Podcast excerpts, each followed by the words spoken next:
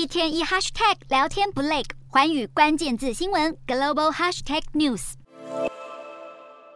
不仅印度禁止稻米出口，马来西亚在六月一号实施肉鸡出口禁令，以稳定国内的鸡肉供应与价格。预计在十月呢才会开始恢复部分肉鸡的出口，但是养鸡场需要取得农业部的批准。但是啊，当地的养鸡业者表示，他们担心政策变卦，为了避免亏损，不敢增加产量。短期内肉鸡产量无法同时满足国内和出口需求。